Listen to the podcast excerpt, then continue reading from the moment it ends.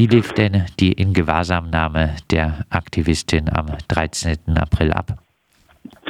Genau, also die Aktivistin war eben auf dem ähm, Fahrradkorso unterwegs gegen die Querdenkerin ähm, und da ging es dann erstmal eigentlich um eine normale kurze Ingewahrsamnahme zur Feststellung der Personalien und das war weiter auch nicht in dem Sinne ungewöhnlich, ähm, bis auf das eben nach der Telefonnummer auch gefragt wurde, was keiner, also was normalerweise nicht geschieht und was auch kein normaler Vorgang ist.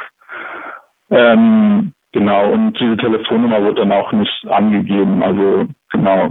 Das zeigt, glaube ich, auch einfach, wie wichtig es schon vor solchen Aktionen ist, sich damit auseinanderzusetzen, was darf die Polizei, was darf die Polizei nicht, damit man auch in der Situation richtig reagieren kann darauf. Die äh, Telefonnummer wurde nicht äh, angegeben. Genau. Trotzdem äh, kontaktierte der Polizist äh, Sie dann äh, am Folgetag. Äh, in welcher Weise?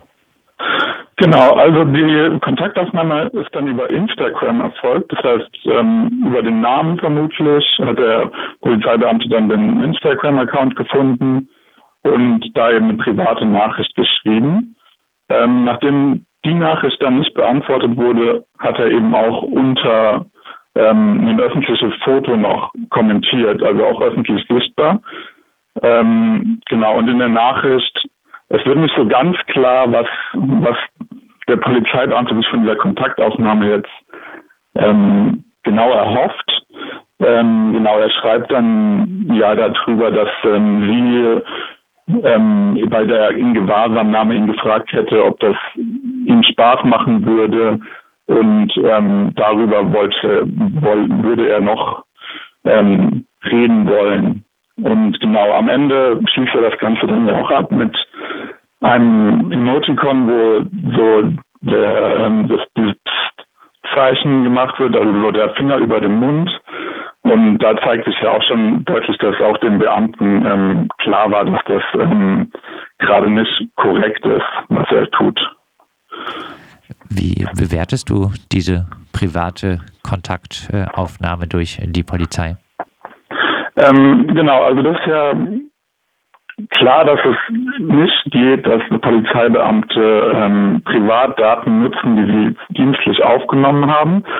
Und ich würde sagen, dass es hier halt ähm, auch weiter quasi die über die normale Repression, die man ja irgendwie als aktivistisch unterwegs seiende Person vielleicht in Anführungszeichen schon gewohnt ist, von der Polizei hinausgeht, wenn man eben auch das Gefühl hat, dass man auch im Privaten nicht mehr vor ähm, der Polizei in irgendeiner Weise sicher ist, weil eben gut, das ist jetzt eine ähm, öffentliche Kontaktaufnahme gewesen von der Person, aber man fragt sich ja auch, wie ähm, viele Daten werden von der Polizei vielleicht auch irgendwie privat weitergegeben, von denen man überhaupt nicht mitbekommt und so weiter. Ähm, also man bekommt einfach insgesamt ein sehr mulmiges Gefühl, dass Daten in keiner Weise bei der Polizei sicher sind. Und dass die Polizei da ja auch in einer sehr hohen Machtposition steht, weil sie ja eben diese ganzen Daten auch haben. Ähm, und völlig unersichtlich ist, was mit diesen Daten da passiert. Der Polizist hat die betroffene Aktivistin auf Instagram äh, kontaktiert. Äh, wie präsentiert äh, er sich äh, sonst äh, dort? Gibt es da was Interessantes? Genau, also er hat den Account scheinbar dafür extra angelegt. Das heißt, es war ein ganz neuer Account. Das heißt, es gibt da auch sonst nichts über diesen Account groß zu sagen. Ähm, aber das zeigt ja auch wieder, dass ihm auch auf jeden Fall klar war, dass das eine Grenzüberschreitung ist, die er eigentlich ähm, das eigentlich nicht korrekt ist, was er gerade tut.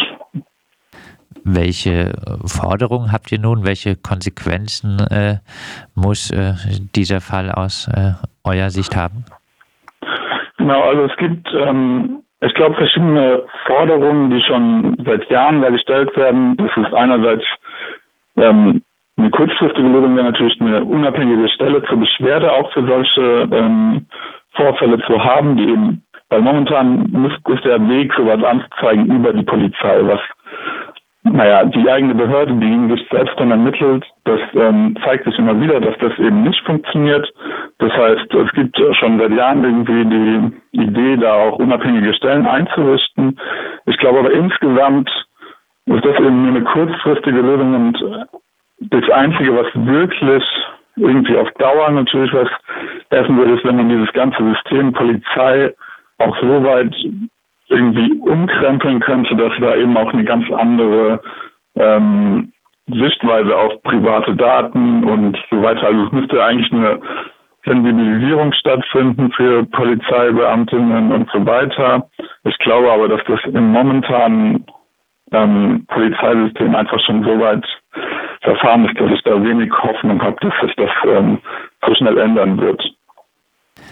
Ein Freiburger Polizist hat private Daten genutzt, die er bei einer Ingewahrsamnahme einer Gegnerin der wöchentlichen Verquerdenk-Autokursus aufgenommen hat. Die betroffenen Namen am 13. April an einer Fahrraddemonstration der Gruppe Querdenken ausbremsen teil. Sie wurde in Gewahrsam genommen wurde zum Beispiel auch aufgefordert, ihre Handynummer anzugeben und wurde am Folgetag äh, dann von dem sie kontrollierenden Polizisten auf Instagram äh, mit privater Nachricht angeschrieben. Wir haben über das Thema mit Arthur von der Roten Hilfe Freiburg äh, gesprochen und die Freiburger Polizei hat äh, bisher unsere Anfrage nach einer Stellungnahme zu dem Fall unbeantwortet gelassen.